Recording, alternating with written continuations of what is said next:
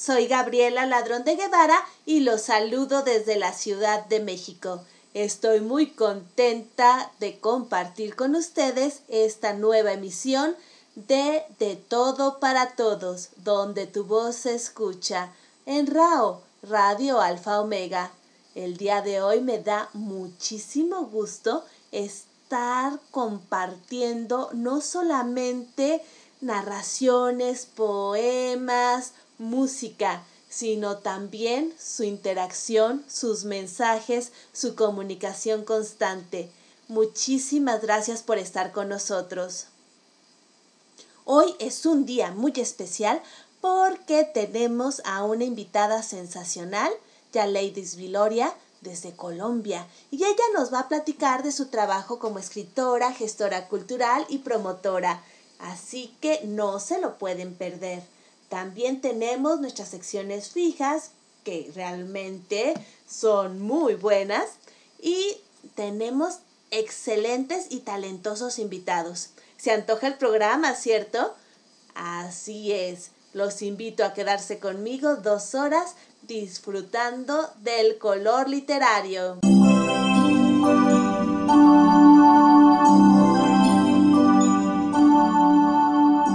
Continuamos en De Todo para Todos, donde tu voz se escucha.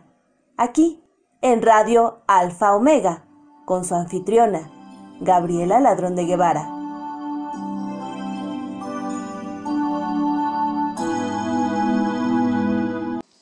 Como de costumbre, iniciamos con nuestra querida Mifera Gogó, Miriam Cuellar, que nos trae su cápsula en menos de cinco minutos, con un tema que nos va a dejar reflexionando y nos va a dar espacio para ordenar nuestras ideas y, ¿por qué no?, para cambiarlas.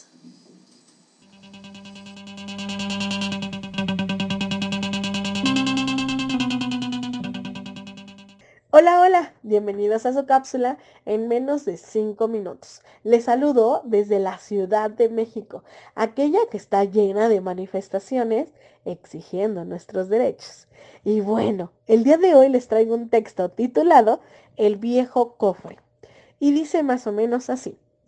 Aquel árabe era un hombre sumamente respetado por su honestidad y buen juicio habíase casado con una bella mujer mucho, mucho más joven que él. Cierto día en que el árabe regresó más temprano que de costumbre a su hogar, el fiel sirviente que durante años le había servido, se acercó para decirle con insana intención, Vuestra esposa se encuentra recluida en su habitación, acariciando el cofre que perteneció a vuestra abuela. Es tan grande que fácilmente cabe un hombre. Ella se opone a que este fiel servidor vuestro abra el cofre para averiguar qué hay dentro. ¿Qué tan importante como para que vuestra señora lo proteja celosamente? Con cierta inquietud el árabe se dirigió a la habitación de su mujer.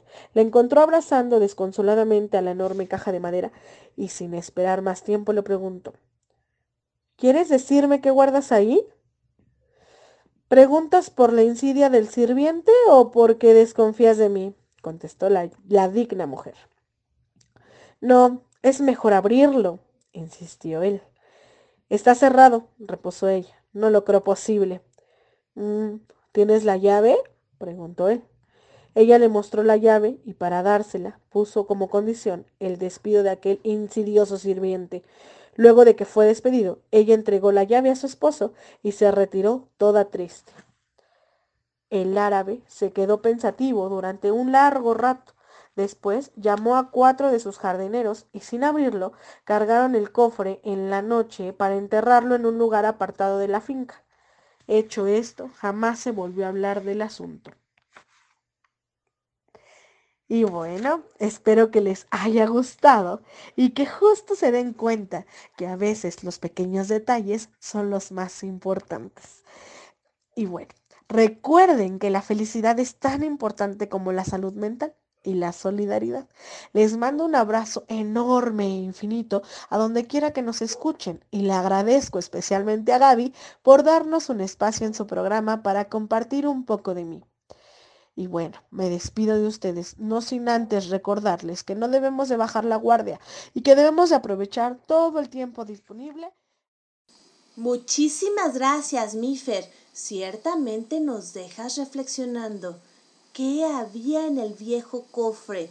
¿Cuántas veces tenemos cofres guardados que no abrimos por años y que lo mejor es enterrarlos? Sí, pequeños detalles que hacen un gran cambio.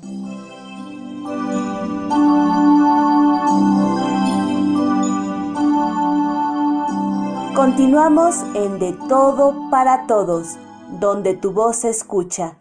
Aquí, en Radio Alfa Omega, con su anfitriona, Gabriela Ladrón de Guevara.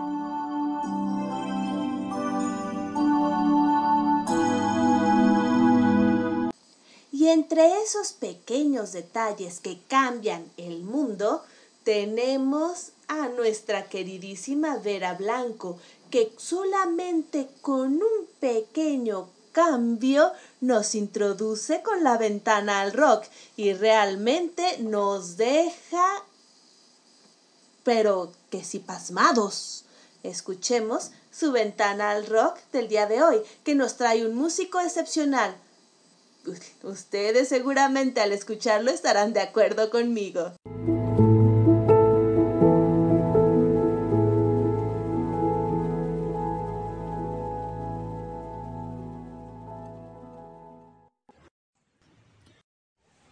Buenas tardes, soy Vera Blanco con una nueva cápsula de Una ventana al rock. Robert Allen Zimmerman, más conocido como Bob Dylan, nació en Duluth, Minnesota, Estados Unidos, el 24 de mayo de 1941. Desde la infancia mostró un gran interés por la música y la poesía. Vivía en un entorno rural y conoció de primera mano la música tradicional americana de origen europeo.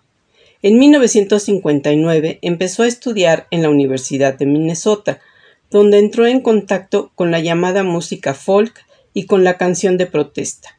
Frecuentaba los locales nocturnos en los que se interpretaba música y pronto empezó a actuar en ellos. Además, pasaba más tiempo cantando y tocando la guitarra y la armónica que estudiando. Fue entonces cuando adoptó su nombre artístico, en homenaje al poeta americano Dylan Thomas. Bob Dylan abandonó definitivamente los estudios universitarios y decidió dedicarse por completo a la música. En 1961 se trasladó a Nueva York. Allí empezó a cantar en los cafés de Greenwich Village, donde se reunían los aficionados al folk. El joven cantante llamó la atención de las más importantes figuras del género, a las que admiraba y que pronto lo consideraron uno de los suyos. Con sus guitarras, banjos, tambores y armónicas, los cantantes folk de los años 60 iban de la mano con la expansión de los movimientos por los derechos civiles y contra la guerra de Vietnam. Músicos como Peter Seeger, Peter, Paul y Mary, o Joan Baez, en general jóvenes comprometidos blancos de la clase media y urbanos, estaban convencidos de que con canciones podían combatir el comercialismo, la hipocresía, la injusticia, la desigualdad y la guerra. También Bob Dylan transmitía con sus letras de alto contenido poético mensajes que daban un nuevo sentido a la música popular. Sus canciones de protesta no solo reflejaban los sentimientos de la gente hacia los temas contemporáneos, sino que los creaban, ganándose el título de la voz de su generación.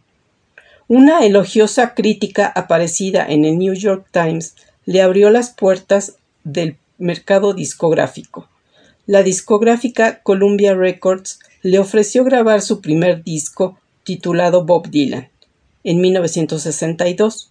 En este primer vinilo alternó canciones del repertorio folk y blues e incluyó dos temas propios. Bob Dylan fue bien recibido por la crítica y el público, y ya mostraba las características esenciales de su estilo, mezcla de las distintas tradiciones musicales populares americanas, especialmente el folk de origen europeo y el blues afroamericano, y gran importancia de las letras de las canciones.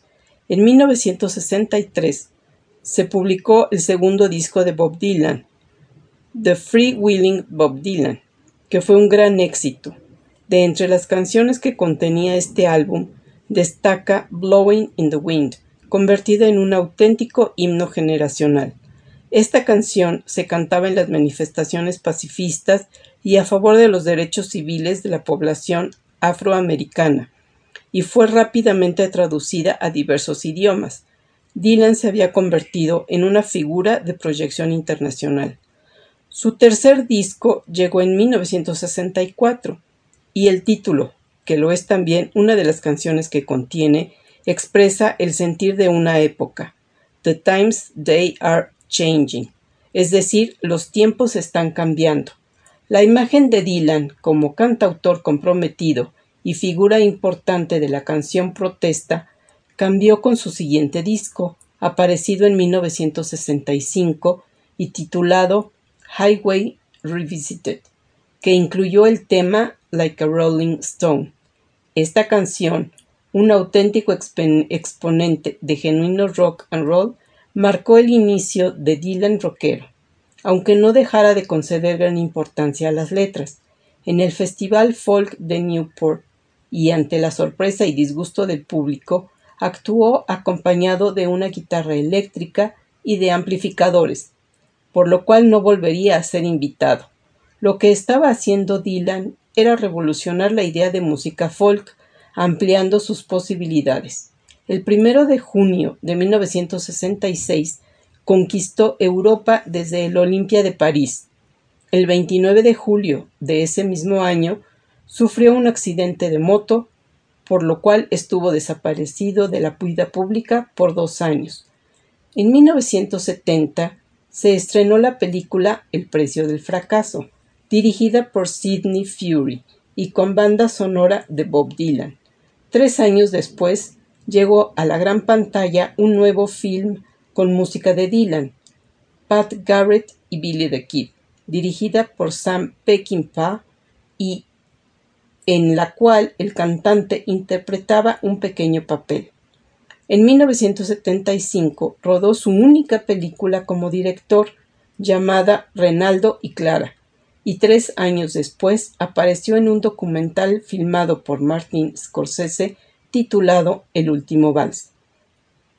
Para este último trabajo, el director americano se basó en el histórico concierto de despedida de The Band, el grupo que entre mediados de la década de los 60 y mediados de la siguiente acompañaba a Dylan en muchos de sus recitales.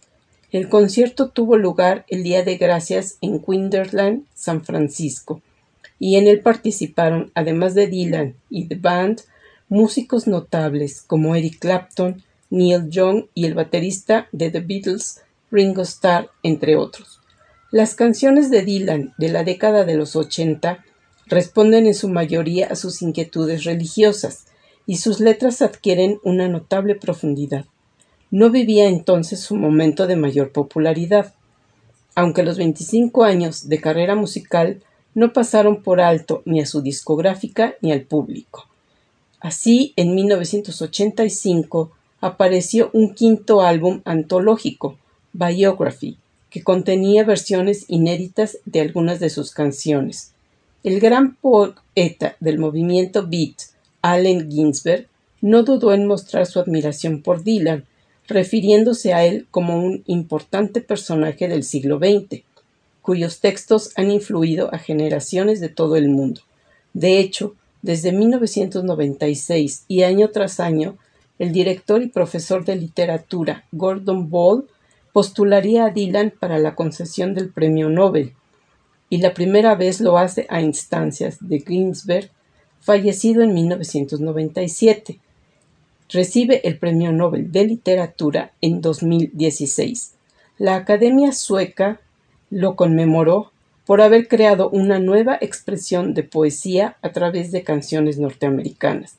A lo largo de su carrera ha recibido premios como el doctor honoris causa por la Universidad de Princeton, diversos Grammys y el Lifetime Achievement Award como reconocimiento a su trayectoria artística.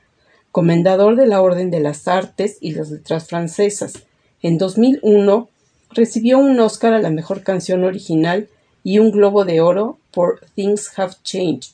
En 2006 recibió dos nuevos premios Grammy por Modern Times, disco editado ese mismo año y galardonado como mejor álbum de folk contemporáneo. Además, recibió por una de las canciones de este trabajo, Someday Baby, el reconocimiento como mejor solista de rock. Su vida y su obra han interesado a directores de cine importantes como Martin Scorsese, que en 2005 realizó un documental titulado No Direction Home. Dos años después llegaba a la gran pantalla un film en el que Dylan no intervenía, pero que estaba basado en su vida, I'm Not There, dirigido por Todd Haynes. El film fue presentado en el Festival Internacional de Cine de Venecia en agosto de 2007. En 2007 se hizo pública la concesión del Premio Príncipe de Asturias de las Artes al cantante por su condición de mito viviente y por haber sido el faro de una generación que tuvo el sueño de cambiar el mundo. Muchas gracias. Muchísimas gracias, Vera. Y si es cierto, Bob Dylan, multifacético, también podemos decir que algunas veces polémico, si es una figura de la música, de la cultura, de la literatura. Y bueno, ¿sabían ustedes que Dylan también es aficionado al dibujo y a la pintura desde su juventud? Así que podemos llamarlo un hombre del Renacimiento. Bueno, posiblemente. De Bob Dylan, una recomendación de Vera Blanco, Like a Rolling Stone.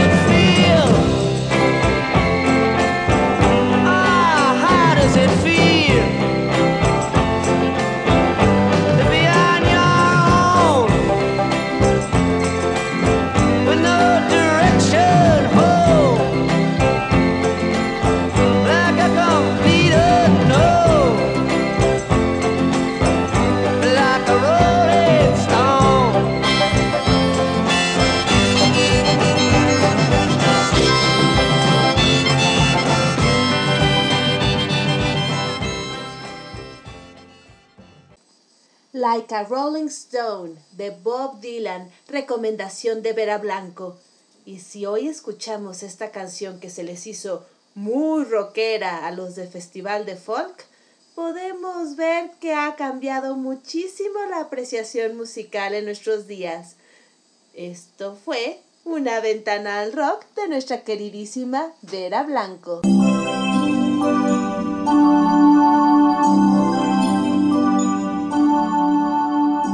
Continuamos en De Todo para Todos, donde tu voz se escucha. Aquí, en Radio Alfa Omega, con su anfitriona, Gabriela Ladrón de Guevara.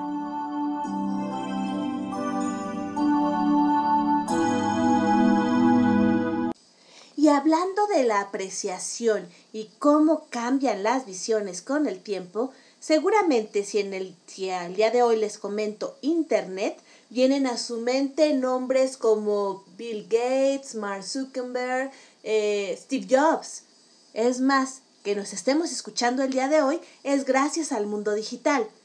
Y también cuando piensan en el mundo digital, seguramente piensan en hombres, quizás científicos o jóvenes trabajando en la cochera de su casa, como sabemos que empezó, por ejemplo, Bill Gates. Pero el mundo digital no nació de esa forma. Y vamos a escuchar una nueva visión y percepción del mismo en las palabras de mujer de María Virginia de León, que nos trae a una mujer sin la cual no podríamos escucharnos en este momento.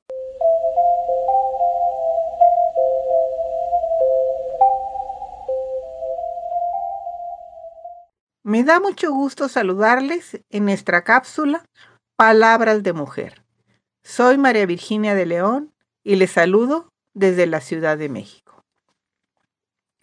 Al escuchar el nombre de Hedy Lamar, viene a nuestra memoria esta hermosa actriz de Hollywood que brilló en los largometrajes de la época dorada del cine americano en las décadas de 1930 y 1940.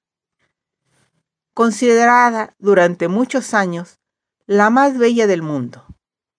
Muchos desconocen que tenía una mente prodigiosa, con una innata capacidad para las matemáticas.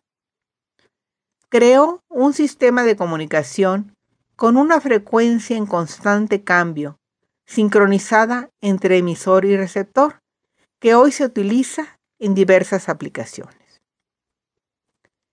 Hedwin Eva Maria Kildler nació en Viena el 9 de noviembre de 1914, en el seno de una familia judía no practicante.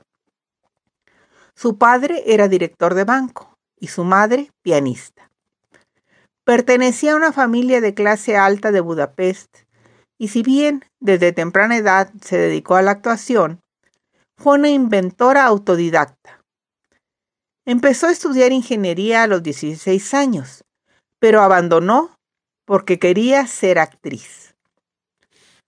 a pesar del éxito de su trabajo como actriz, nunca dejó de interesarse por la invención. Por ejemplo, fue ella quien le dio a Howard Hughes la idea de modificar el diseño de las alas de los aviones, agregando sectores curvos, más aerodinámicos, inspirados en los cuerpos de las peces y las aves. Lamar trabajó en cientos de ideas como nuevas señales de tránsito o pastillas para transformar el agua en refrescos. Pero su invento más importante fue un sistema de transmisión de radio con saltos de frecuencia, diseñado para evitar que la señal de control de los torpedos pudiera ser interferida. Cuando empezó la Segunda Guerra Mundial, ofreció sus trabajos como ingeniera, pero lo rechazaron y le instaron a que aprovechara su físico de actriz para vender bonos de guerra, cosa que hizo. Dicen que en una sola noche vendió 7 millones de dólares, pero también se dedicó a estudiar el sistema de comunicaciones y de guiado de armas por control remoto. En aquella época se usaban frecuencias de radio para controlar los torpedos, pero era fácil que el enemigo encontrara dicha frecuencia. Con la ayuda del pianista George Antheil, ideó la técnica de espectro ensanchado por saltos de frecuencia. En vez de usar una frecuencia única, los mensajes y órdenes se fraccionaban y se iban emitiendo en varias frecuencias. Se basó para ella en el piano, instrumento que también tocaba. La patente habla de 88 canales que se corresponden con las teclas que tiene un piano.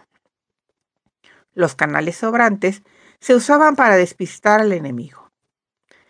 Este invento fue patentado en 1942 y la mar se le cedió a la Armada Americana para que fuera empleado en los torpedos. Pero la institución lo rechazó porque el invento resultaba demasiado voluminoso como para ser práctico. Con la llegada de los transistores del dispositivo, se puso en funcionamiento aunque se aplicó por primera vez en 1962 durante la crisis de los misiles en Cuba. Este sistema de frecuencias cambiantes es una pieza clave de muchas de las tecnologías de radio que usamos en la actualidad, también en nuestros automóviles. Los GPS, las conexiones de Bluetooth y Wi-Fi utilizan esta técnica para evitar interferencias producidas por otros dispositivos cercanos. Sin embargo, los reconocimientos a su labor de ingeniera no llegaron hasta los últimos años de su vida. Por sus aportes científicos, Lamar recibió el reconocimiento de la Electronic Frontier Foundation en 1997. Murió en los Estados Unidos el 19 de enero del año 2000. Tenía 85 años. En Austria, el 9 de noviembre se celebra el Día del Inventor en honor a su fecha de nacimiento. Entre sus frases podemos mencionar las siguientes. Nací como hijo único en Viena, Austria. Mi padre dedicó muchas horas a sentarse conmigo junto al fuego de la biblioteca y contarme historias de hadas. Es más fácil que las mujeres tengan éxito en los negocios, las artes y la política en Estados Unidos que en Europa. Sacar fotos para una actriz es como apostar para un jugador. Cada vez que te sacas una foto, intentas analizar por qué ganaste o perdiste. No temo a la muerte, porque no temo a nada que no comprendo. Los expertos siempre saben todo excepto por las distinciones sutiles. Cuando tomé mis exámenes de ciudadanía, nadie ahí sabía cómo la Casa Blanca llegó a ser llamada la Casa Blanca. Sé que estoy trabajando, rara vez me meto en problemas. Mi estimación fundamental es que el aburrimiento ha causado la mayoría de los problemas con las celebridades de Hollywood. He conocido a la gente más interesante durante un vuelo o en un barco. Estos métodos de viaje parecen atraer a la clase de gente con la cual deseo estar. La confianza es algo con que se nace, Sé que tenía un montón, incluso a la edad de 15 años. He aquí una mujer de mente brillante, destacada inventora, que como en muchos otros casos se le desconoce esta valía y es recordada por su belleza. Muchas gracias. Regresamos con Gab. Muchísimas gracias, María Virginia de León, por traernos las palabras de mujer de Hedy Lamar. Hermosísima actriz, muy cierto, con ojos expresivos, una mirada que transmitía emociones, sentimientos y también misterio, pero que además fue una inventora de gran capacidad y que gracias a ella tenemos el día de hoy el Internet. Así que no es solamente una bella actriz, sino también la madre de las comunicaciones digitales, como las conocemos el día de hoy. Muchísimas gracias, María Virginia.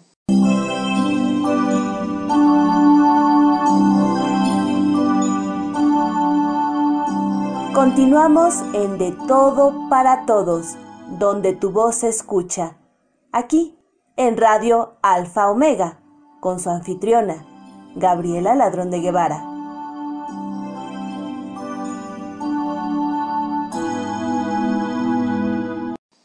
Ya están empezando a llegar sus mensajes. Muchísimas gracias. Guillermo Holguín nos dice felicidades a Vera Blanco y manda muchos corazoncitos.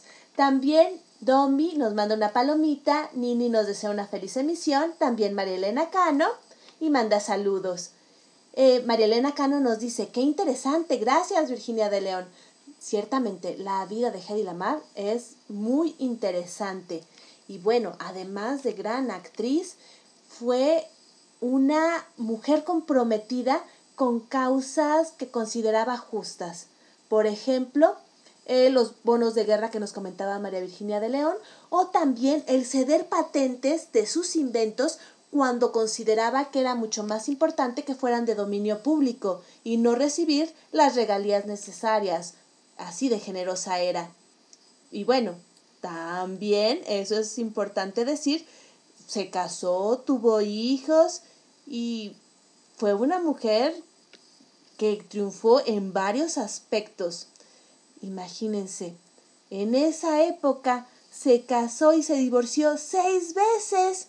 Eso era un escándalo en los años 30, bueno, de los 30 a los 60. Imagínense, aunque aprendió y después de su sexto y último divorcio, permaneció soltera los últimos 35 años de su vida. Como les digo, todo un personaje. De hecho, hay eh, novelas que cuentan su biografía y que les recomiendo revisar. Así que muchísimas, muchísimas gracias. También tenemos a Katy Gómez que nos dice, felicidades Verita, nos trajiste a un grande del rock and roll.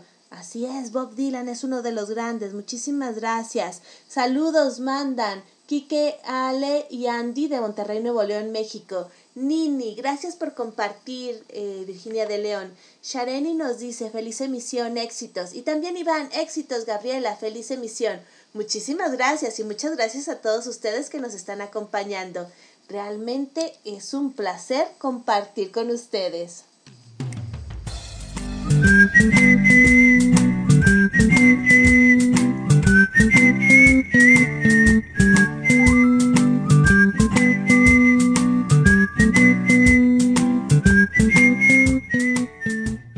Noticia importante. Inicia la colecta de tapitas para la pequeña Melisa del 17 de enero al 19 de marzo. Busca los calendarios en Facebook de Reír para Vivir de los centros de acopio. Uno es por fechas y el otro es permanente.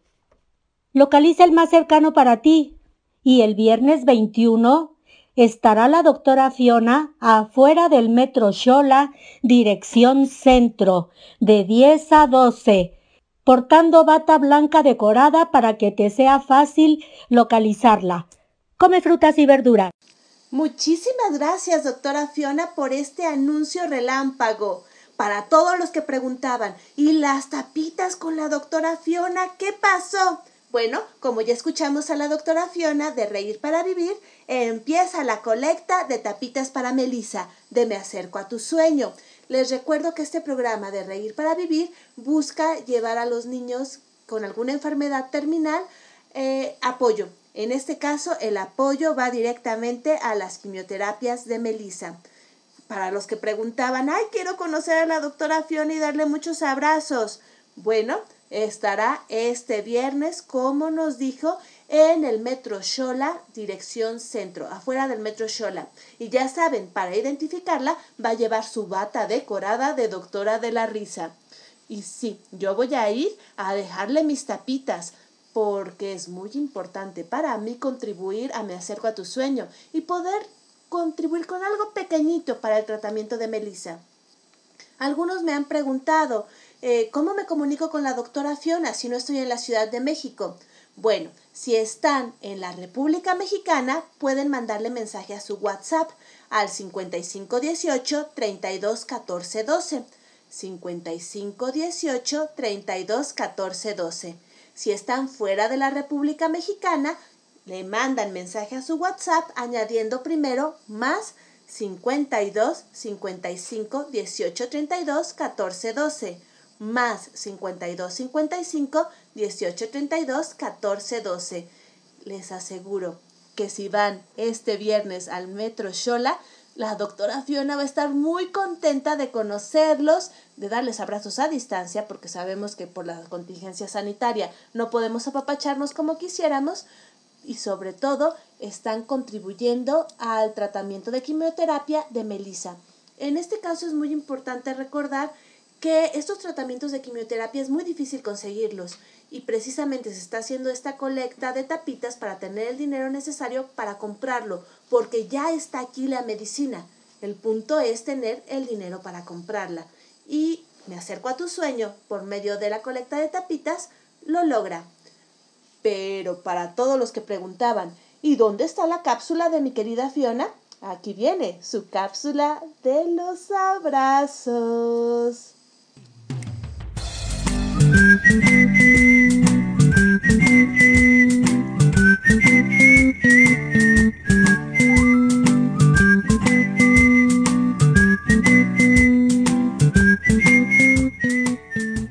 Hola, les saluda la doctora Fiona de Reír para Vivir y gracias a Gaby por darnos un espacio en su programa de Todo para Todos, donde tu voz se escucha, por Radio Alfa Omega. Y continuamos con los abrazos. ¿Sabías que se puede transmitir mucha información emocional a través de un abrazo? ¿Y que se pueden leer los abrazos también? Pues sí. Pon atención en la forma que te abrazan. Es una manera de alertarte y darte cuenta de las intenciones de una persona. Tenemos el abrazo de trámite. Se abrazan de lejos, como sacando la pompa. Es fingido. No simpatizan mucho para abrazarse de verdad. Está el de las palmaditas se da entre amigos. Es un clásico con los hombres, como diciendo, muy bien, carnalito. Está el de carterista.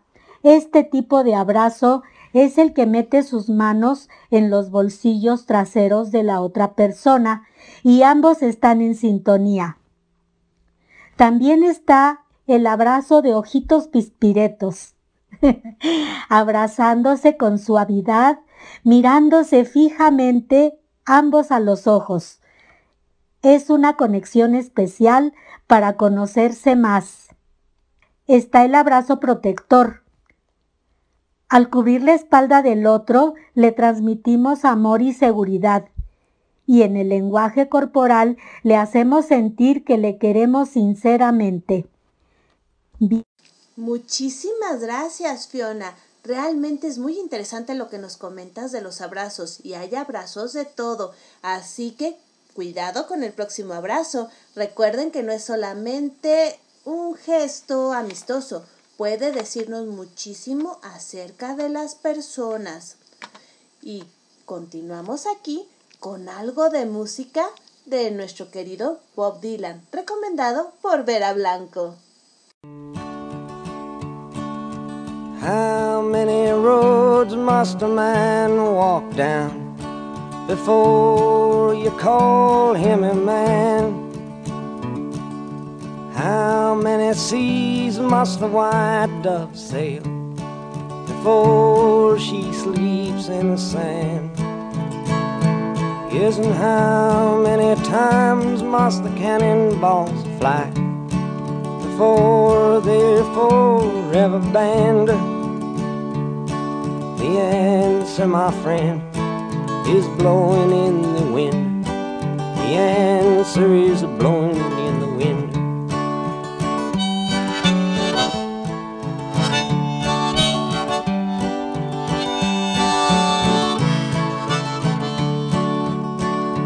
Yes, and how many years can a mountain exist before it is washed to the sea? Yes, and how many years can some people exist before they're allowed to be free? Yes, and how many times can a man turn his head and pretend that he just doesn't see? The answer, my friend, is blowing in the wind. The answer is blowing in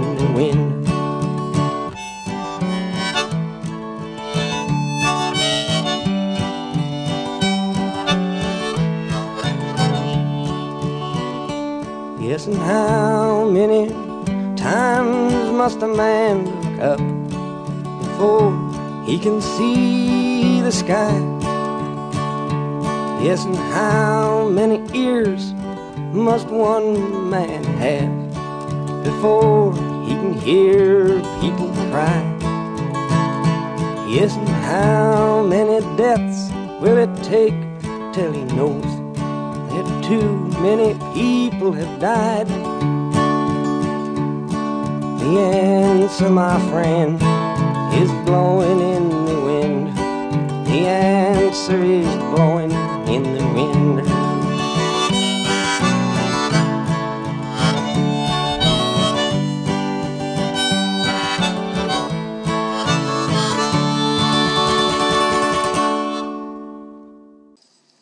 Escuchamos a Bob Dylan con Blowing in the Wind, una de sus canciones más populares.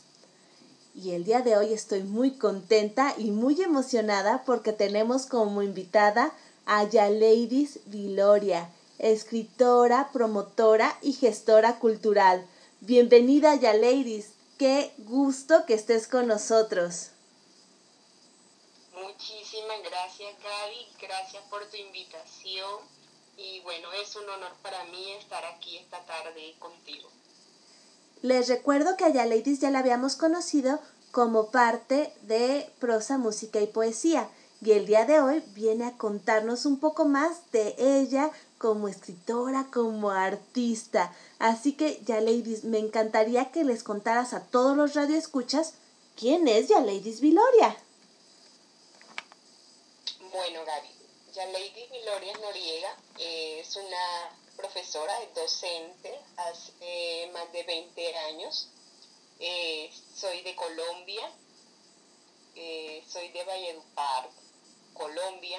Mm, hace 20 años trabajo con jóvenes, con niños, incluso con adultos. Entonces es una experiencia muy bonita que me llevó a otra mm, que es maravillosa y eh, escritura, la escritura. Entonces por esa razón era algo que tenía allí guardado, que no había explorado y pues nada, empecé a explorar esa parte que tenía allí dormida y pues eh, empecé a hacer esto que me gusta, amo y pues algo que hago con convicción y es escribir.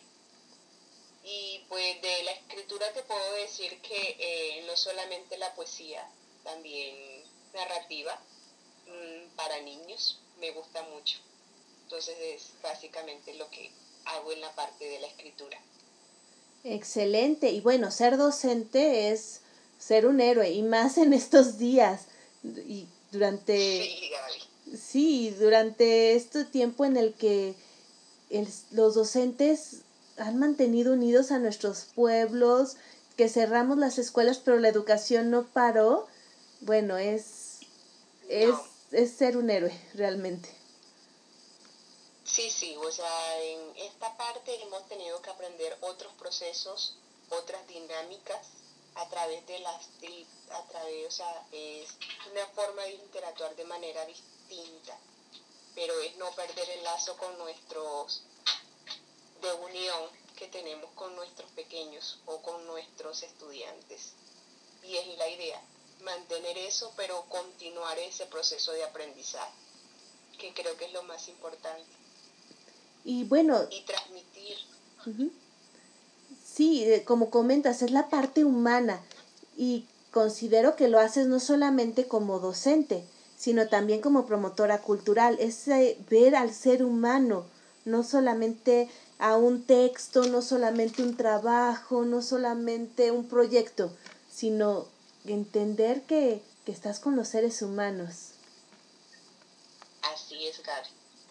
Cuando eh, tomé la decisión de, de, de- de- de adentrarme de, de lleno en esto de la escritura, quise hacerlo de manera completa y que todo lo que eh, ah, hiciese en el ambiente eh, eh, generara eso. Y por eso no solamente lo hice a través de colectivos, al primer colectivo al que pertenecí o al que o el del cual soy uno de los miembros fundadores, como es Prosa, Música y Poesía actualmente, sino que también eh, inicié también mm, con mis estudiantes, a donde yo fuese o convocatoria para eh, estimular esa pa- parte. Creo que los niños son gente que tienen un, un talento sensacional y yo lo he vivido y lo he notado. Y para ellos no es, es difícil, no es difícil escribir, es cuestión de estimularlos y ellos lo hacen, declamar, no es algo ajeno a ellos, es cuestión de estimularlo y se pueden lograr resultados magníficos. Cierto, que muchas veces tendemos a subestimarlos de que, bueno, son niños, ¿qué van a saber ellos de, de cómo escribir? Claro que saben, porque tienen experiencia de, de vida. Claro, a su nivel, pero es, es. es bien valiosa su experiencia. A su nivel. Ujú. a su nivel sí la tienen. Y todo eso es importante porque son personitas, pero son personitas que tienen una historia y tienen algo que contar. Entonces es como a partir de allí, Y a partir de allí, y eso es válido, muy válido. claro, y tienen voz, y una voz que se necesita escuchar en las decisiones del aula y fuera de ella. Dentro y fuera del aula y en otros escenarios donde sean aptos para ellos también es válido. Y es muy importante escuchar la voz de los niños. Lo que pasa es que a veces los adultos, pues, decimos que ellos no piensan o que no pueden decir cosas que son bonitas, importantes o que puedan estar relacionadas con la literatura. Pero no estamos un poco equivocados en eso, es mi percepción. Y también la mía. Déjame decirte que también la mía. Te están mandando saludos. Eh, María Elena Cano dice, qué gusto escuchar a Ay, Yaleidis. qué lindo. También Katy Gómez dice, Un abrazo, un abrazo, un abrazo. bienvenida Yaleidis Viloria. Gracias. Gracias, muchísimas gracias. María Virginia de León dice, "E- excelente, que Yaleidis nos lea algo de lo que ha escrito. Ah, En un momento, en un momento. También tenemos a Kike Ale y Andy de Monterrey, Nuevo León, México, que dicen, bienvenida a la invitada, se nota que es una gran persona. Mira nada más. Ay, muchísimas gracias, qué bonito. y un abrazo para María Elena y pues saludos. De verdad que es un honor también trabajar con ella en muchos proyectos al igual que contigo y pues es, esto es maravilloso. Conocer personas en este medio que hacen las cosas que a ti te gustan es algo magnífico. Entonces, no sé, eh, prosa, música y poesía no solamente me ha traído a pues transmitir la poesía a través de mi narrativa a través de, de, de la lírica y la poesía, sino también a través del teatro, Gaby. O radioteatro, para ser más exactos. Es un nuevo proyecto que iniciamos, no sé si puedo hablar de él. Claro que sí, adelante, por favor. Bueno, nosotros eh, eh, iniciamos en una tarea titánica, un experimento muy interesante eh, con, un, con un director de Estados Unidos llamado, no sé si puedo decir el nombre, pero bueno, Claro, lo voy a claro. decir, Aquí, acuérdate, Armando García. acuérdate, ya ladies, que aquí es de, de todo para todos, donde tu voz se escucha y todas las voces son escuchadas. Así que adelante, puedes platicarnos de tu proyecto, del director, hasta de la emisora donde va a salir. Bueno, ya me estoy adelantando, pero todo. Sí, bueno, este proyecto eh, lo hicimos eh, de la manera más bonita y ¿por qué? Porque iniciamos con actores que no son actores sino escritores, así que fue algo totalmente experimental, Gaby. Entonces esa fue como la osadía más grande que tuvimos porque solo el director sabía de nuestro, nuestro profesor de teatro. Del resto, no éramos escritores tenían alguna, alguna por allí, alguna idea de teatro y otra, ni la menor idea.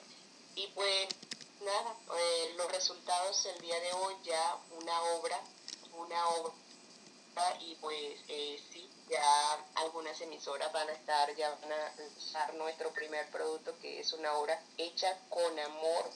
La música incluso eh, es nuestra. Tenemos nuestro propio músico, nuestra propia cantante, nuestros propios actores y es el trabajo, sacrificio, dedicación de unas personas que le han colocado amor a esto que es arte.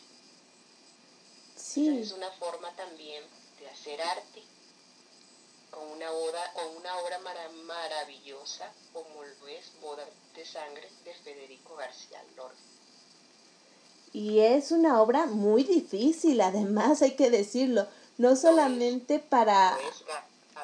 Ajá, porque, bueno, pensando para actores es una obra difícil, ahora para escritores actuando, bueno, es, como dicen aquí en México, es otro boleto. Exactamente, y todo un desafío.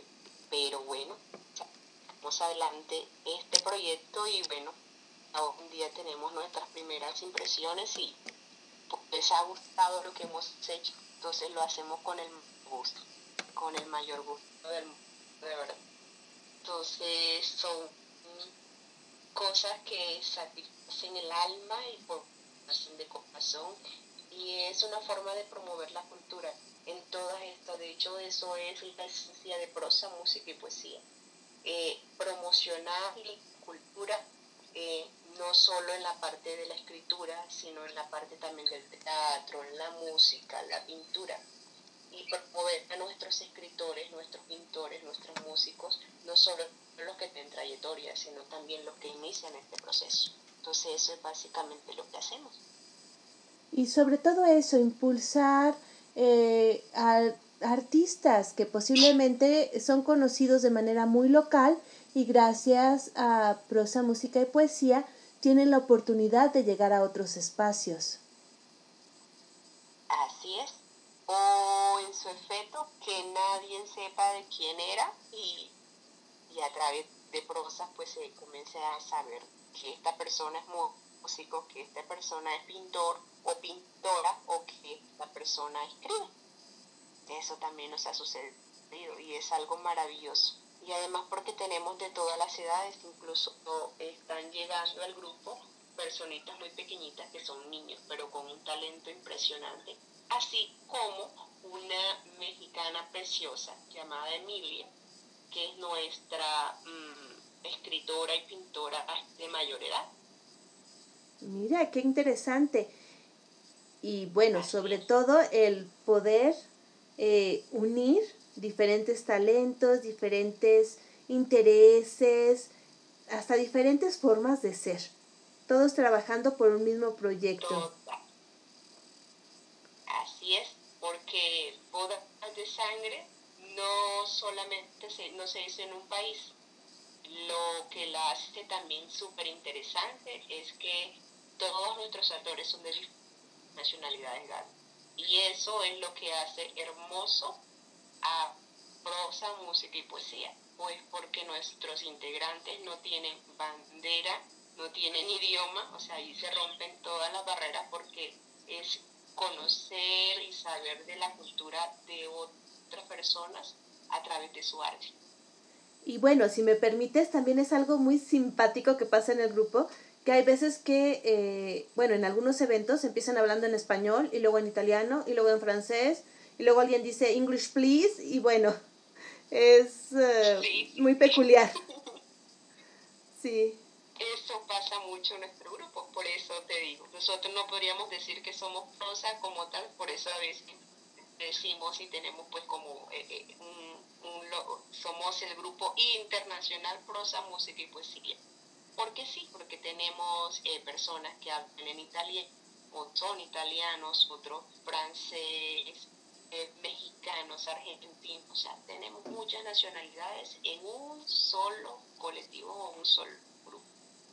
Y también es... que lo enriquece y lo hace mucho más eh, también es importante decir que Prosa, Música y Poesía es un grupo muy activo gracias a las personas que están en él y también gracias a la coordinación del grupo, porque cada uno de los coordinadores es un artista que trabaja en su área, que conoce de su área y que pone su talento como parte del grupo. Así es, Gaby. Tal cual como lo dices. Somos cinco fundadores y los cinco fundadores tenemos eh, diferentes eh, habilidades artísticas, por así decirlo, y esta la colocamos al servicio del grupo. Y hablando... Eso es lo que lo hace también más nutritivo. Y hablando de habilidades artísticas, ya ladies, ¿qué nos vas a compartir el día de hoy? Eh, bueno, iniciemos con un poema que se llama Ausencia de ti. ¿Sí? Sí, sí. Bueno. Tu mirada despierta en mí deseos obscenos, latidos furtivos. Tu sonrisa un tierno arrullo y una levedad de mis recuerdos. El olor de tu derme provoca un choque de sensaciones en mis neuronas despistadas. Tu voz acaricia el tímpano de mi aparato audible. Solicito sonido de quejidos entre sombras tenues, sombras moldeadas por lo que tal vez fue amor, amoreros, amoraga, amor filia. Confusión de pasiones desenfrenadas, desliz de pecado con sabor a miel. Tu palabra descifra cuentagotas el sudor de mi piel, piel enigmática, piel saciada con el furor de tu provocación, provocación inocente, con aires de picardía que socializan con la timidez de mis labios, labios tersos, arañados por la fuerza salvaje de tus besos, besos juguetones con rastros de profundidad, besos intensos que enajenan el alma, alma desgastada que gime entre las sombras de un ser ausente, ausente de mi piel, ausente de susurros equidistantes, ausente de un cuerpo aún no tocado. Qué hermoso, sobre todo con muchas imágenes, con mucha evocación. Sí, sí, sí. Qué bello. La idea, o no sé, gracias, gracias. Es una forma de escribir. Me gustan muchísimo las imágenes porque evocan muchas cosas y a través de las imágenes puedes decir y puedes dar unas interpretaciones que tú, las que tú deseas. Entonces, me gusta mucho. Sí, y el me gusta mucho utilizarla en mi escritura. Y también el jugar con palabras cotidianas, con eh, aparentemente con cosas de todos los días y darles esa visión, ese vuelco que precisamente es lo que hace la poesía. Muy bello, gracias ya ladies. Muchísimas gracias a ti, Y cuéntanos, en este eh, tiempo que has estado tanto como escritora, como eh, promotora cultural, ¿cuál ha sido el, el mayor reto que has enfrentado? Definitivamente el mayor reto, eh, coordinar de manera artística un proyecto como Bodas de Sangre. Ese ha sido el mayor reto, mm, yo creo que de mi vida, Gaby. Wow. Totalmente, sí, totalmente. Nunca imaginé estar en el proceso detrás de bambalinas de, de cómo hacer un montaje teatral sin saber de teatro, y, pero estar ahí en el medio y conocer y aprender todo lo que tiene que ser una actriz o un actor y todas las cosas que tienes que conseguir, montar y hacer para que un montaje, así sea por radio, teatro, salga bien. Ese creo que ha sido mi mayor desafío. Sí, es que cuando escuchan el radio creen que es el momento, que es, bueno, qué bien que improvisan todo para que salga en, en el tiempo que tienen al aire. Claro que no, implica mucho No. trabajo de producción. demasiado, Gaby. mucho trabajo de producción, muchos ensayos, em, muchas incluso los músicos adecuados, los fondos adecuados, o sea, los detrás de la parte de la producción es impresionante para que el producto final que es escuchar voces y, y que los interpreten de la manera como lo hacen los actores es algo magnífico y vale la pena. Y sería, bueno, estoy segura de que cuando lo oigamos, porque, bueno, no quisiera adelantar mucho porque es como una sorpresa para nuestra audiencia, pero cuando oigan ustedes el resultado de bodas de sangre, se van a sorprender. Un, un montaje impecable. Así es, tal cual, Gaby. Qué gusto. Y bueno, también escribes narrativa. Sí, sí, ¿Tendrás algo? pero ya es, sí, sí tengo por aquí. Ay, por favor. Son cuentecitos muy cortos y dedicados a los niños.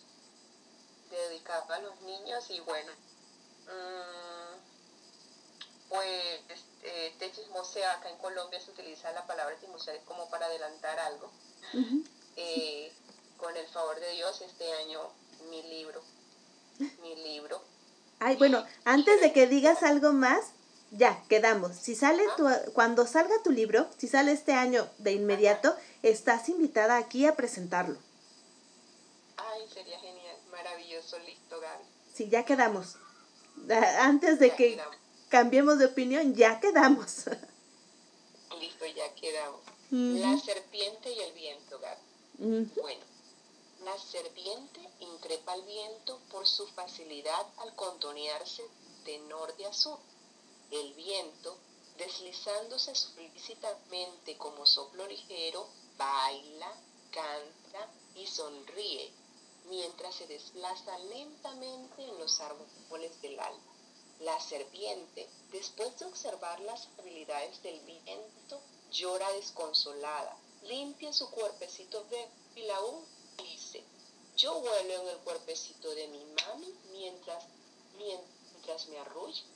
Calla, queda pensativa, le- se limpia las lágrimas, sonríe y se va a jugar con sus amigas serpientes.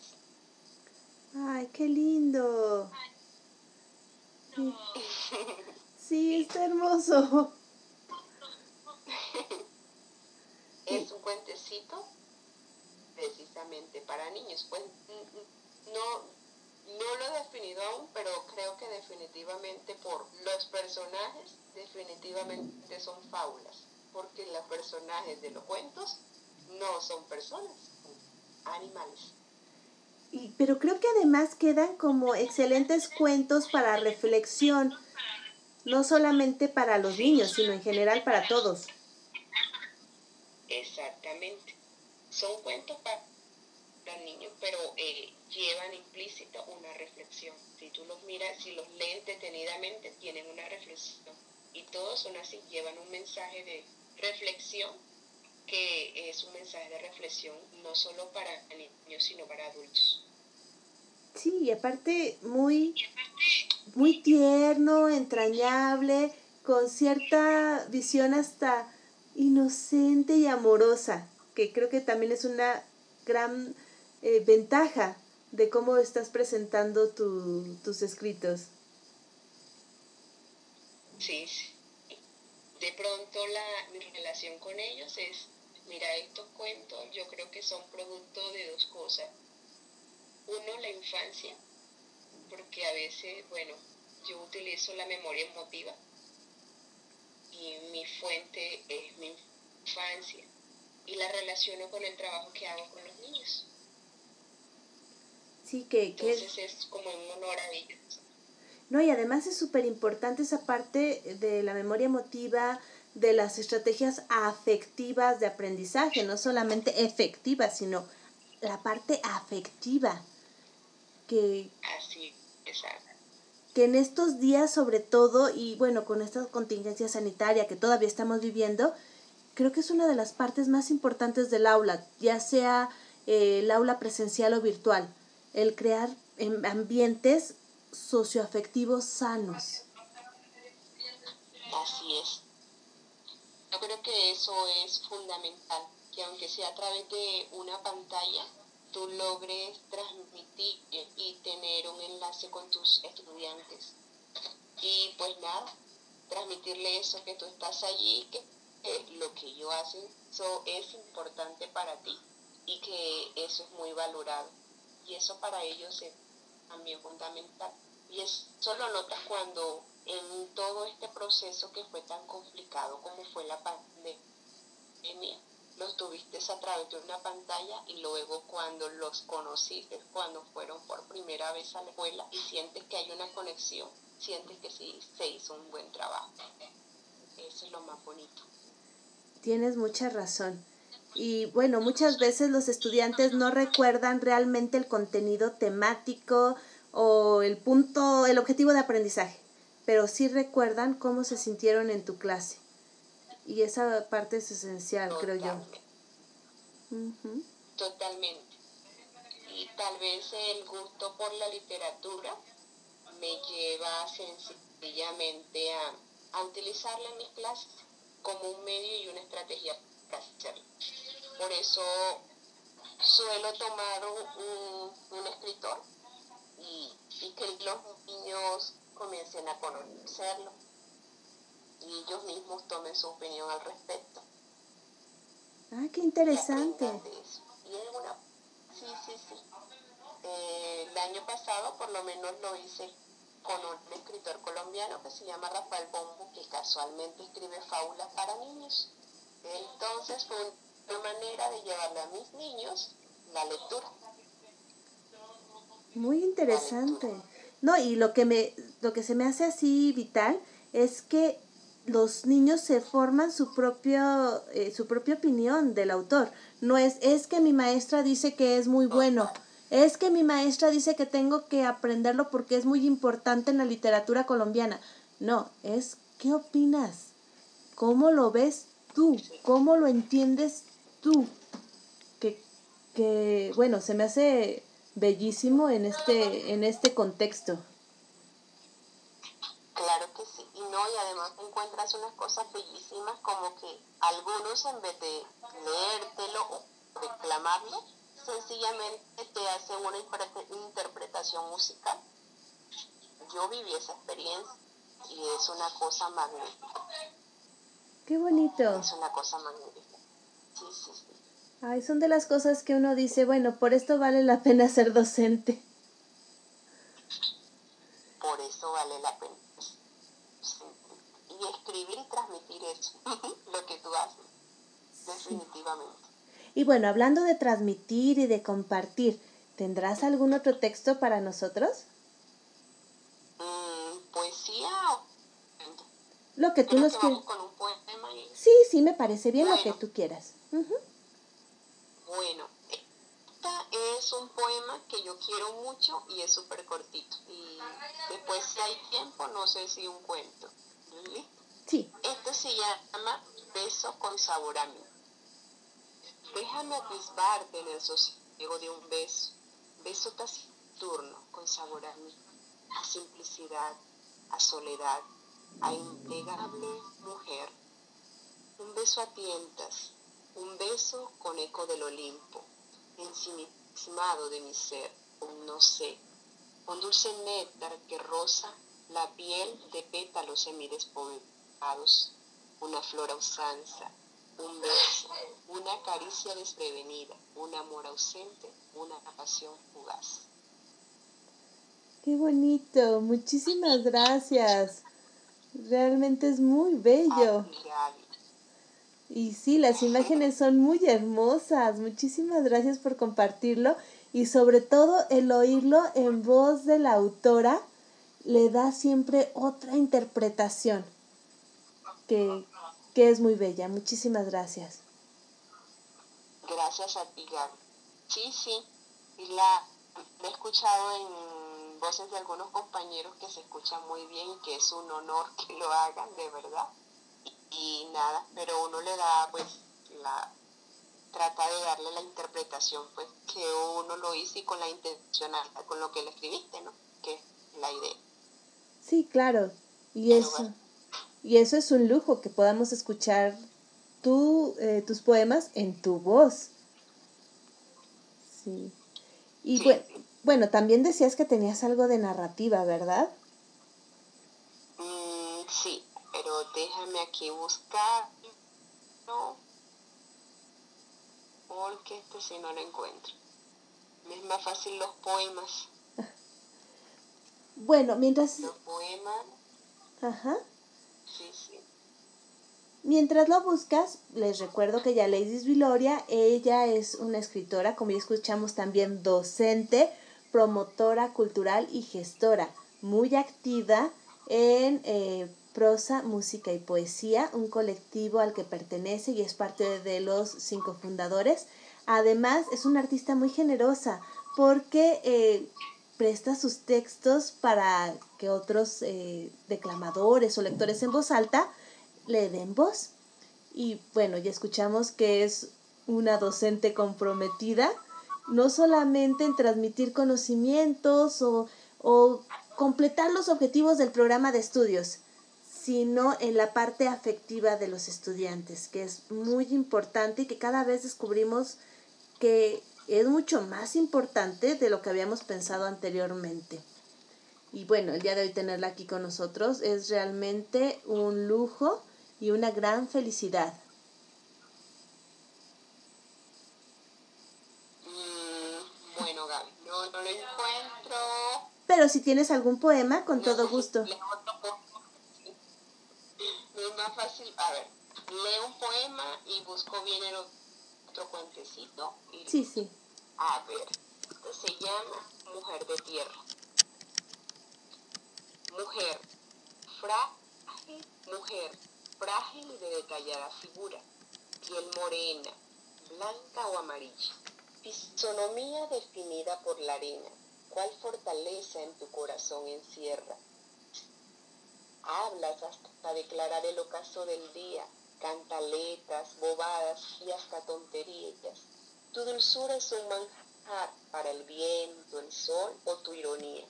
Madre, hija, abuela, amiga, torrente de consejos es tu día a día. A veces lágrimas ruedan por tus mejillas. Esas no son tonterías. Eres más que polvo, tierra o arena. Eres un mar inmenso de, de corazón y venas. Eres un doctorado de armonías, de armonía y muecas. Eres mujer de tierra. Muy bello y que va para, para muchas mujeres que, que creo que se pueden sentir identificadas al escucharlo. Muchas mujeres de tierra que estamos por aquí trabajando y cada una desde su propia circunstancia entendiendo la vida. Muy bello, muchísimas gracias. Sí, es la idea, Gaby. Pues a qué le escribo yo, a qué le escribe ya Ladies.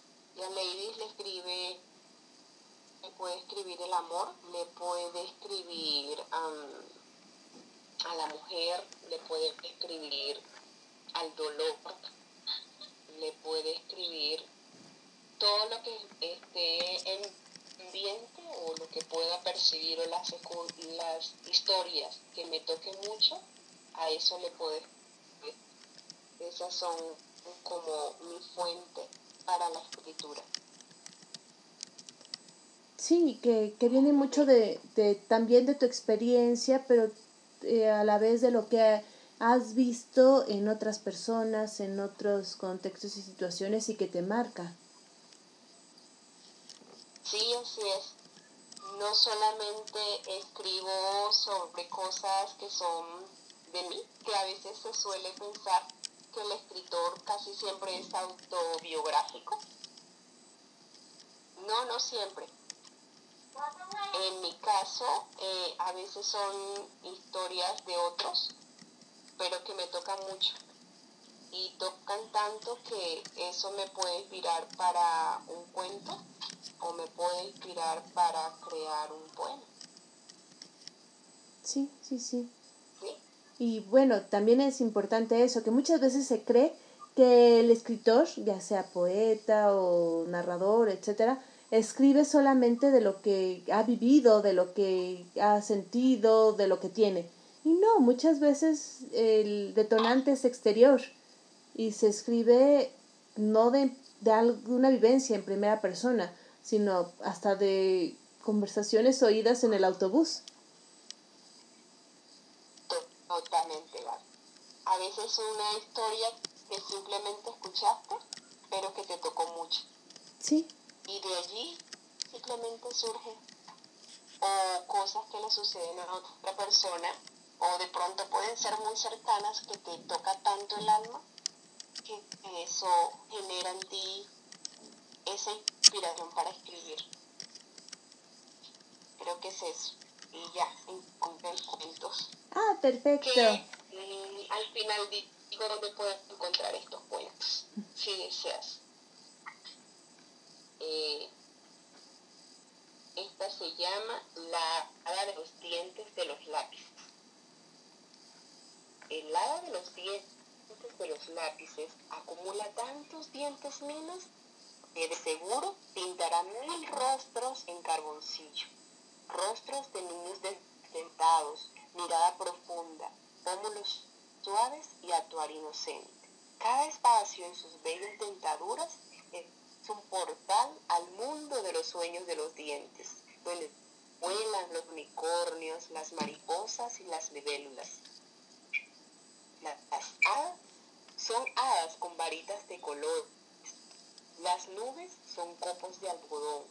Las montañas tienen sabor a vainilla y los árboles son deliciosos chocolates.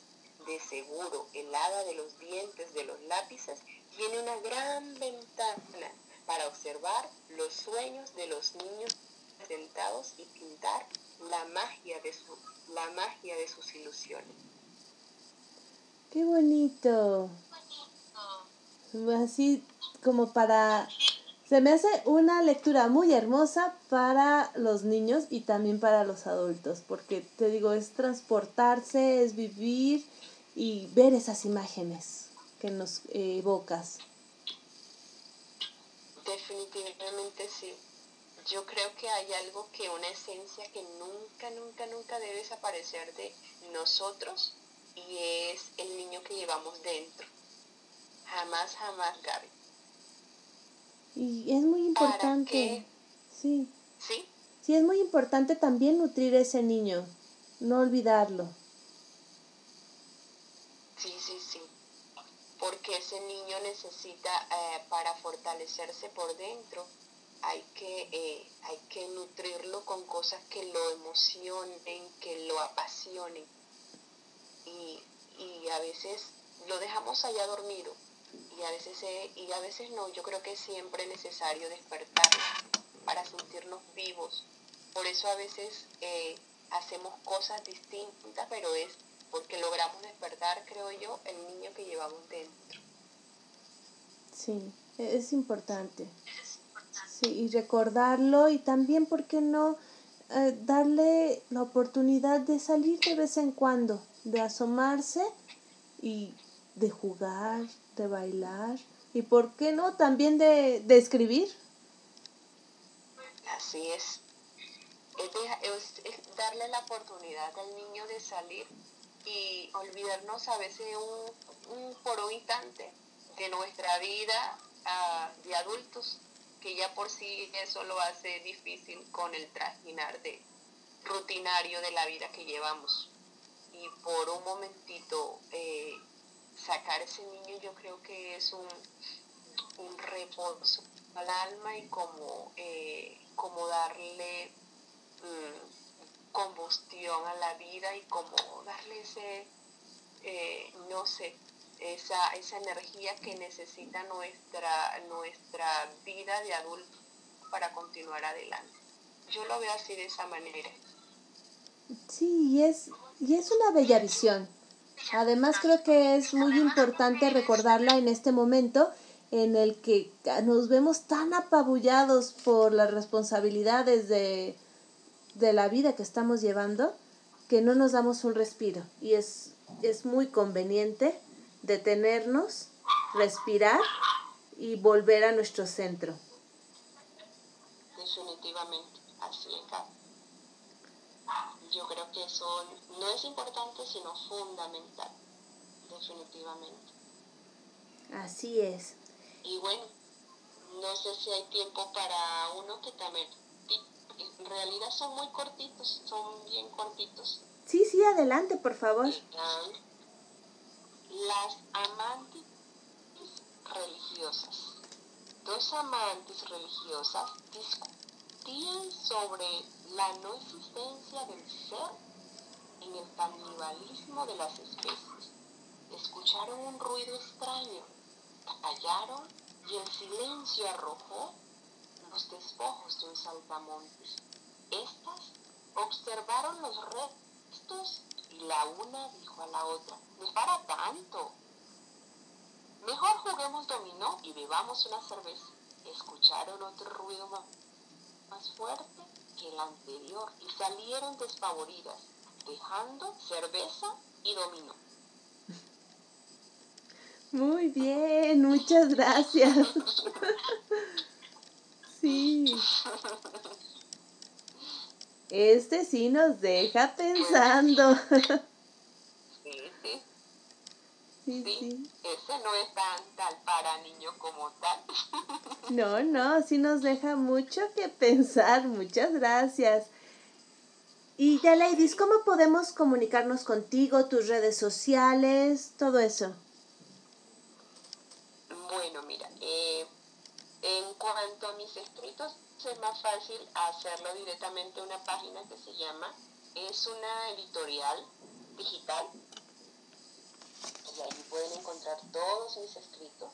Se llama papel y lápiz editorial.com Muy bien, y simplemente con el nombre, ya Lady Gloria en papel y lápiz editorial.com la Lady Gloria y ahí aparecen los poemas, cuentos, todo lo que la editorial me ha publicado desde que inicié mi proceso de escritura. Excelente. Papel y lápiz editorial.com. Ahí buscan a Ladies Viloria y pueden encontrar su producción literaria. Muy bien. ¿Alguna otra manera de, de seguirte, de conocer tu trabajo? No, no, hasta ahora no, no, no he abierto una página o un blog como tal. Eh, la manera más fácil de encontrarme es allí, a través de la editorial a la que he estado escrita y que, pues afortunadamente, que es un honor para mí que esta editorial me, me, me publique, que es algo maravilloso. Qué gusto. Pues Pero, sí, cuando tenga más redes para sociales, ya me organice en esa parte, pues con mucho gusto ya les diré cómo me pueden encontrar. y también cuando eh, salga tu primer libro. Sí, sí, Por- este año. Porque ese estamos ya... ya. Internet, porque sí, hay, este año. Sí, ese sí. este año.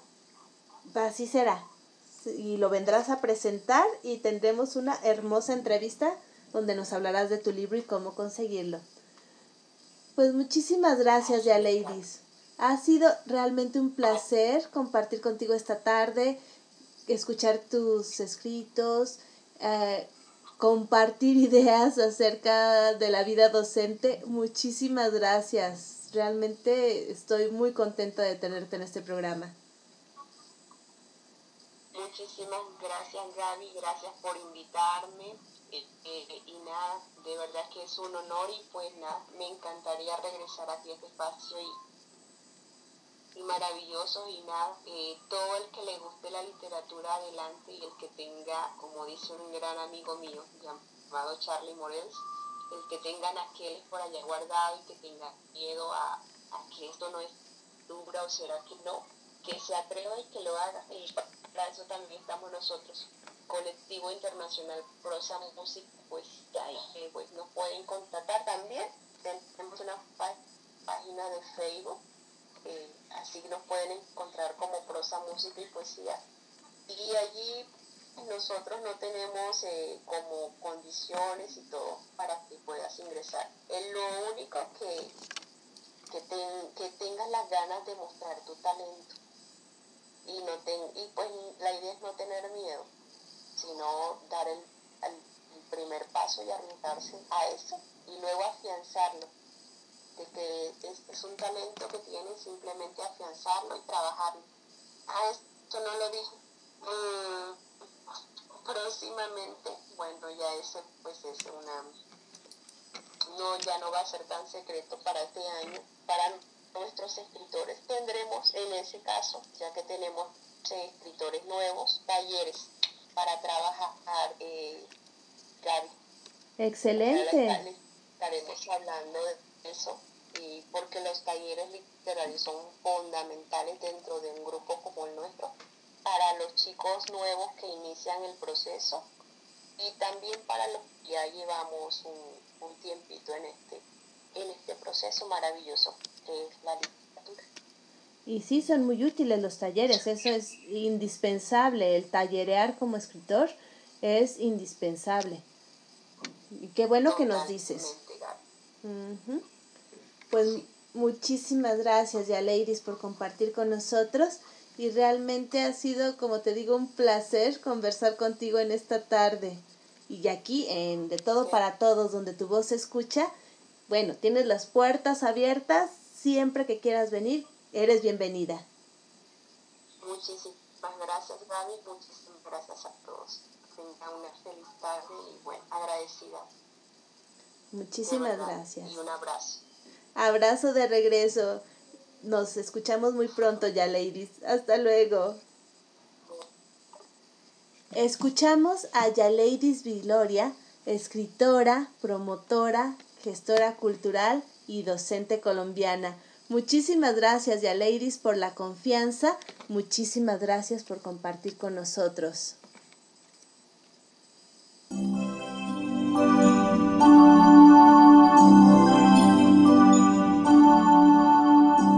Continuamos en De Todo para Todos, donde tu voz se escucha. Aquí, en Radio Alfa Omega, con su anfitriona, Gabriela Ladrón de Guevara.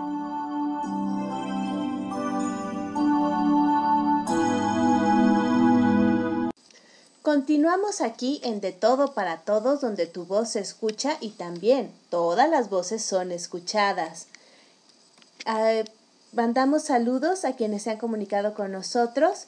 Eh, María Elena Cano, que ha estado muy este, atenta de la entrevista. Eh, también eh, María Elena Cano, que mandó saludos a la doctora Fiona. Nini, saludos ya ladies, bienvenida. También muchísimas gracias a Alicia, a Domi, que han estado con nosotros. Muchísimas gracias, María Virginia de León, también por acompañarnos. Y bueno, como pudimos escuchar, ya Ladies Viloria es una persona con varias facetas y en todas es talentosa, generosa y está dispuesta a apoyar con su trabajo, con sus conocimientos a quienes se acerquen a ella.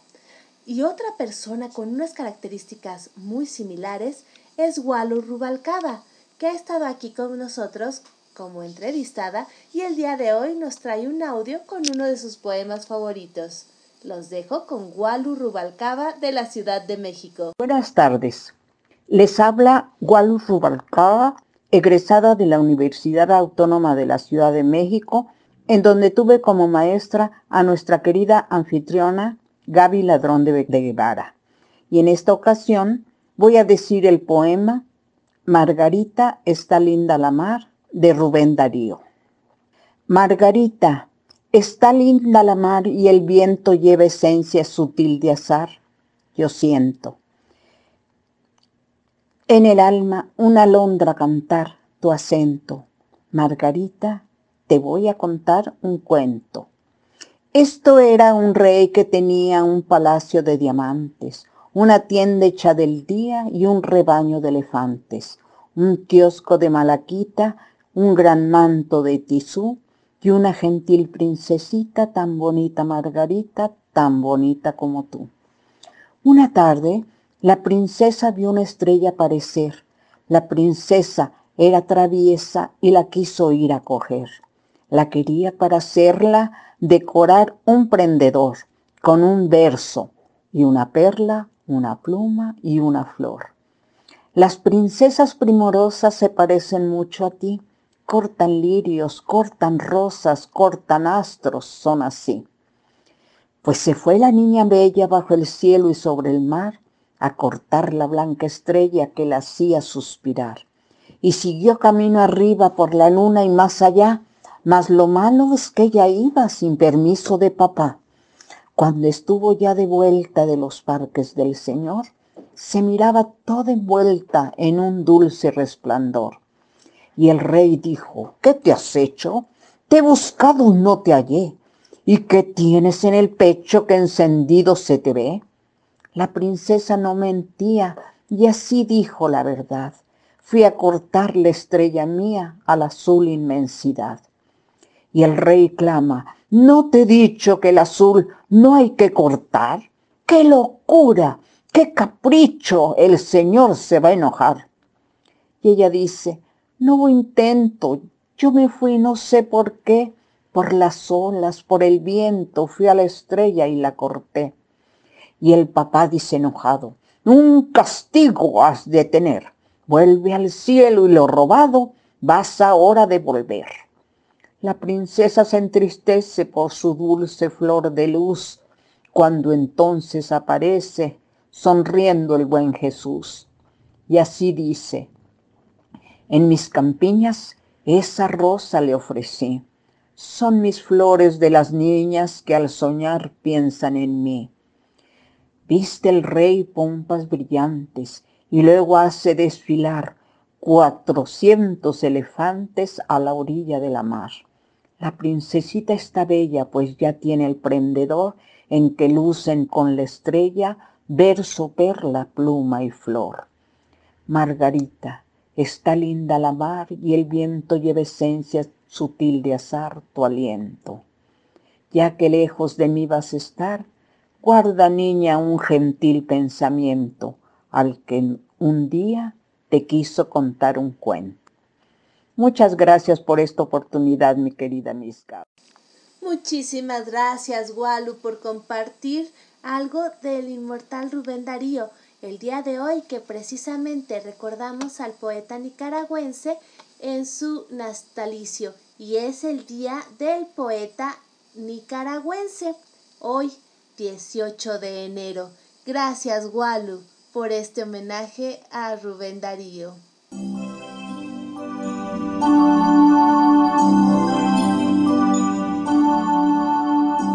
Continuamos en De Todo para Todos donde tu voz se escucha, aquí en Radio Alfa Omega, con su anfitriona, Gabriela Ladrón de Guevara.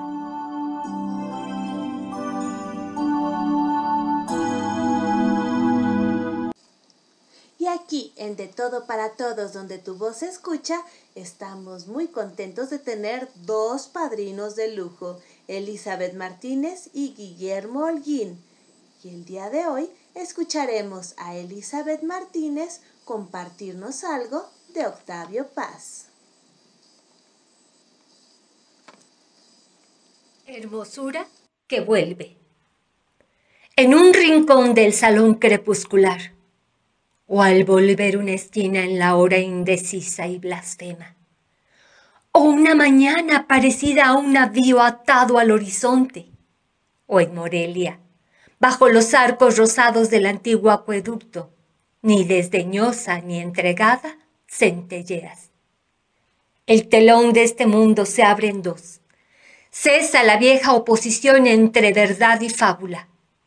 Apariencia y realidad celebran al fin sus bodas. Sobre las cenizas de las mentirosas evidencias se levanta una columna de seda y electricidad, un pausado chorro de belleza. Tú sonríes, arma blanca a medias desenvainada. Niegas al sueño en pleno sueño. Desmientes al tacto y a los ojos en pleno día. Tú existes de otro modo que nosotros. No eres la vida, pero tampoco la muerte. Tú nada más estás. Nada más fulges, engastada en la noche.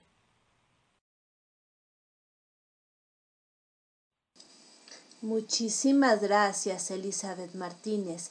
Bellísimo poema, Hermosura que vuelve, de Octavio Paz, Premio Nobel Mexicano. Muchísimas gracias, Elizabeth, por compartir con nosotros.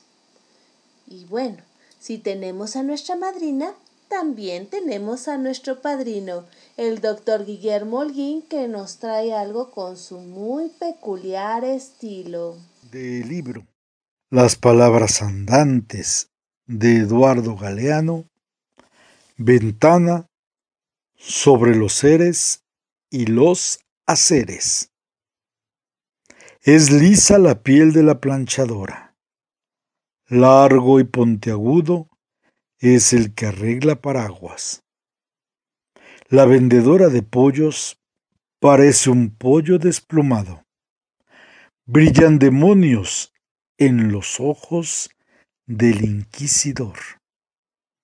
Hay dos monedas entre los párpados del usurero. Los bigotes del relojero marcan las horas. Tienen teclas las manos de la funcionaria.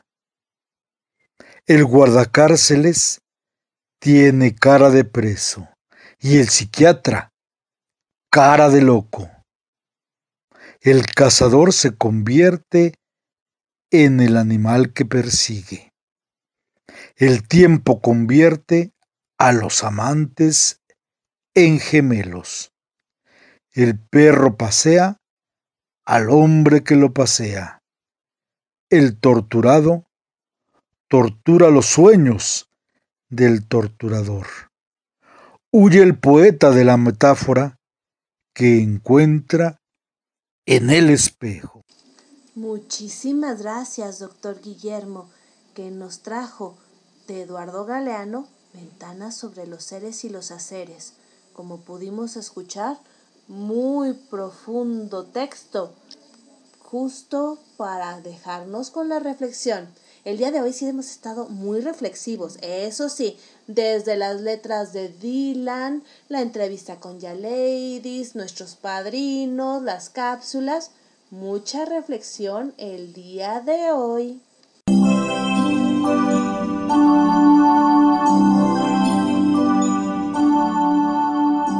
Continuamos en De Todo para Todos, donde tu voz se escucha. Aquí, en Radio Alfa Omega, con su anfitriona, Gabriela Ladrón de Guevara.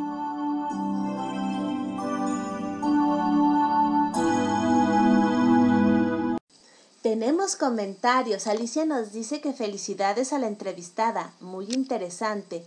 Y además, Nini nos manda palomitas, igual Alicia. Muchísimas gracias. Katy Gómez nos dice, muy interesante el poema de Elizabeth Martínez. Me encantó cómo lo declamó. Muchísimas gracias. También tenemos a María Elena Cano que nos dice saludos Elizabeth Martínez. Gracias por compartir. Muy bonito. Y tenemos a Lucy Trejo que nos dice, me encantó la doctora Fiona, voy a llevarle tapitas este viernes. Bueno, este comentario se nos ha ido un poco para arriba, pero bueno, también es importante decirlo. Y no podíamos dejar de lado a nuestros queridos bululúes narradores de historias, que como cada semana están aquí en De Todo para Todo donde tu voz se escucha.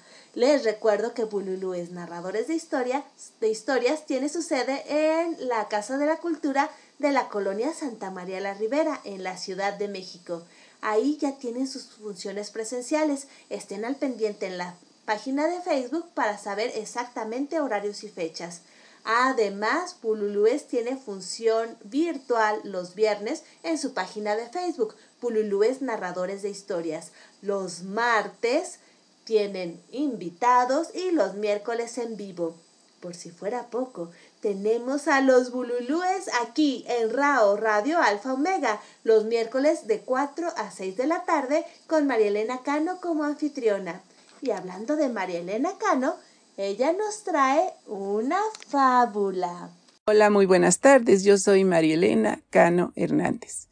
Y estoy muy contenta de poder participar en De Todo para Todos, donde tu voz se escucha, con su anfitriona Gabriela Ladrón de Guevara de León. Hoy les compartiré una fábula de Esopo, la rana gritona y el león. Oyó una vez un león el croar de una rana, y se volvió hacia donde venía el sonido, pensando que era de algún animal muy importante. Esperó y observó con atención un rato. Cuando vio a la rana que salía del pantano, se le acercó y la aplastó diciendo Tú, tan pequeña, y lanzando esos tremendos gritos. Moraleja, quien mucho habla, poco es lo que dice. Muchas gracias. Muchísimas gracias, María Elena. Ups, qué rocazo. Tenemos que revisar lo que decimos, cómo lo decimos y qué tan fuerte lo decimos. Aunque claro, aquí en De Todo para Todos, donde tu voz se escucha, todas las voces son escuchadas y todos tenemos algo que decir. Como Elba Moncada, que con su elegante voz nos trae la balada del amor tardío. Elba Moncada también es parte de Bululúes, narradores de historias, y como siempre es un placer tenerla con nosotros. Buenas tardes amigos de De Todo para Todos, donde tu voz se escucha. Con su anfitriona, Gabriela Ladrón de Guevara de León. Soy Elba Moncada, de Bululúes, narradores de historias, para dejar volar la imaginación. Amor que llegas tarde, tráeme al menos la paz. Amor de atardecer, ¿por qué extraviado camino llegas a mi soledad? Amor que me has buscado sin buscarte, no sé qué vale más, la palabra que vas a decirme o la que yo no digo ya. Amor, ¿no sientes el frío? Soy la luna, tengo la muerte blanca y la verdad lejana no me des tus rosas frescas, soy grave para rosas, dame el mar. Amor que llegas tarde, no me viste ayer cuando cantaba en el trigal. Amor de mi silencio y mi cansancio, hoy no me hagas llorar. La balada del amor tardío de Dulce María Loinás. Agradezco a Radio Alfa Omega por el espacio. Muchísimas gracias, Selva, y yo te agradezco la confianza y tu participación activa aquí con nosotros en De Todo para Todos y en Bululúes Narradores de Historias, donde pueden escuchar la elegante voz de Elba Moncada, compartiendo no solo poemas, sino narraciones, reflexiones, lecturas y demás. Pueden decir, ¿Terminamos con bululúes? No, tenemos a nuestra querida Leti Catalán, que nos trae algo con su hermosa voz. Y además de eso, estoy muy contenta de que Leti se reincorpore con nosotros porque estuvo delicada de salud. Ya saben que en estos momentos, como dicen, el que no cae resbala. Y tenerla de nuevo con nosotros me da muchísimo gusto, sobre todo saber que está recuperada casi al 100% y reintegrándose a sus, eh, a sus actividades habituales. Gracias, Leti. Los dejo con ella y escuchémosla. Hola, mi nombre es Leticia Catalán Feliciano. Muy contenta de estar en este hermoso programa de todo para todos, donde tu voz se escucha. Gracias a nuestra querida coordinadora Gabriela Ladrón de Guevara de León. Gracias también a Radio Alfa Omega que hace posible esta comunicación. En esta ocasión comparto con ustedes las siete princesas encerradas. Su autor, Pedro Pablo Sacristán. Y dice así. Cuando la malvada bruja encerró a las siete princesas en los siete castillos de las siete montañas, custodiadas por siete halcones, siete ogros y siete dragones. Nadie pensó que se les pudiera volver a ver con vida. Pero años después, el valiente Sirpentín, junto a un aguerrido grupo de nobles caballeros, que cabalgaron hasta las grandes cumbres, vencieron halcones, ogros y dragones, y acudieron a liberar a las princesas. Los caballeros fueron entrando a cada uno de aquellos castillos para rescatar a las jóvenes. Eran unos lugares tan fríos y oscuros que parecían muertos. Y los valientes se preguntaban qué clase de terrible maldad debía poseer el negro corazón de la bruja para haber encerrado allí a las princesas.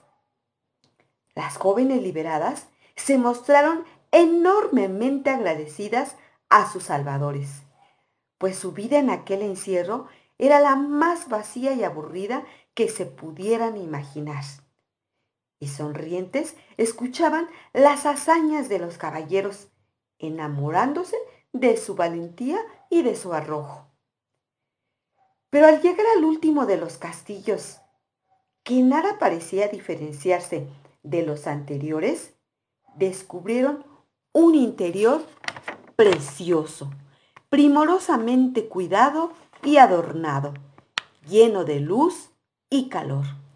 Podía incluso oírse una bella música de fondo, como si se tratara de un lugar mágico. Y cuando corrieron a rescatar a la princesa de su alcoba en la torre más alta, como habían hecho con las demás, no la encontraron allí. La buscaron por todas partes, hasta que siguiendo la mágica melodía, fueron a parar a una pequeña salita. No encontraron en ella nada más mágico que una alegre princesa tocando un arpa con gran destreza. Nada desconcertó tanto a los caballeros como la actitud entusiasmada y alegre de la joven. Era culta, ingeniosa, elegante y con un especial don para las artes, y al contrario que el resto de princesas, era quienes el efecto de encierro era bien visible. Esta última parecía haber vivido una vida mucho más activa e interesante. Pero los caballeros concluyeron que había estado tan encerrada y solitaria como todas las demás. Extrañados, recorrieron el palacio buscando una explicación. Hasta llegar a la biblioteca. Faltaban muchísimos libros y solo entonces se dieron cuenta del motivo. El castillo entero estaba lleno de libros. Sobre cada mesa y cada mueble era fácil encontrar algún libro. La princesa no dejaba de leer y así había podido aprender y vivir tantas cosas que parecía que nunca hubiera llegado a estar encerrada, viviendo su encierro entre múltiples actividades que nunca dejaron peso al, al aburrimiento. El viaje de vuelta fue un viaje extraño, salvo esta última. Las demás princesas resultaron tan sosas y aburridas que ninguno de los caballeros pudo corresponder su amor. Al contrario, todos ellos estaban prendados del encanto de la joven. Claro, quien sin dejarse llevar por el brillo de las hazañas y las armaduras, pudo elegir su amor verdadero mucho tiempo después. Pero eso... Muchísimas gracias, Leti. Otra historia para reflexionar. Ya ven, se acomodan las cosas. El día de hoy tenemos mucho que procesar. Y también tenemos algunos comentarios. Nos dice Marielena Cano, saludos Selva, hermosa declamación. Nini, gracias Selva, felicidades. Alicia, chévere hablar y ser escuchado. A veces se hace necesario dar unos grititos para hacerse sentir. Una moraleja de mucha reflexión. Felicitaciones, Marielena Cano. Y también Marielena Cano dice, tienes razón Alicia y saludos Leti, un gusto escucharte. Lucy Trejo nos dice, escuchar a Bululúes siempre es un placer. Me encanta oírlas y más cuando están en tu programa. Muchas gracias y recuerden que hay un programa para Bululúes así todo completito. Y ese es aquí en Radio Alfa Omega los miércoles. También saludos de Quique, Ale y Andy de Monterrey, Nuevo León, México. Muchísimas gracias. Y bueno, hemos llegado al final de la emisión del día de hoy. Como siempre ha sido un gran placer compartir con ustedes, conversar, tener este intercambio tan, tan hermoso en el que podemos ver que a pesar de que somos muy diferentes, tenemos también puntos en común. El día de hoy fue un eh, programa muy provechoso, de mucha reflexión, continuando con la segunda temporada de De Todo para Todos, donde tu voz se escucha. Escuchamos a Yaleiris Viloria, docente, escritora, promotora y gestora cultural colombiana, que nos dejó varios puntos para para seguir pensando y analizando. También tuvimos a Miriam Cuellar, mi Gogó, con su cápsula en menos de cinco minutos. Escuchamos La ventana al rock de Vera Blanco, las palabras de mujer de María Virginia de León y la cápsula de los abrazos de la doctora Fiona de Reír para Vivir, quien además nos invitó para el inicio de, las, eh, de la campaña de tapitas para Melissa. Muchísimas gracias, Fiona, por compartir con nosotros.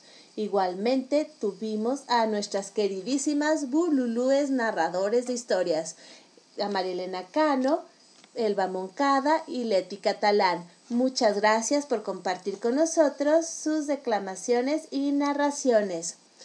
Bueno, tuvimos a nuestros queridísimos padrinos Elizabeth Martínez y Guillermo Holguín, quienes cada emisión nos dan, son muy generosos y nos dan el regalo de sus voces y sus talentos. Como de costumbre, la música fue de Fernando García, un músico mexicano al que les recomiendo seguir en redes como Fernando García y conocer más de su trabajo.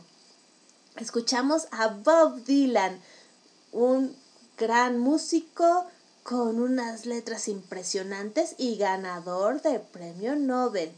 Sobre todo, muchísimas gracias a RAO, Radio Alfa Omega, por la hospitalidad y a todos ustedes por escucharnos, por acompañarnos, por sus comentarios, por su apoyo, por ser. Mil, mil gracias. Y les recuerdo que eh, nos escuchamos aquí todos los martes de 4 a 6 de la tarde en De Todo para Todos donde tu voz se escucha. Soy Gabriela Ladrón de Guevara desde la Ciudad de México y nos escuchamos próximamente.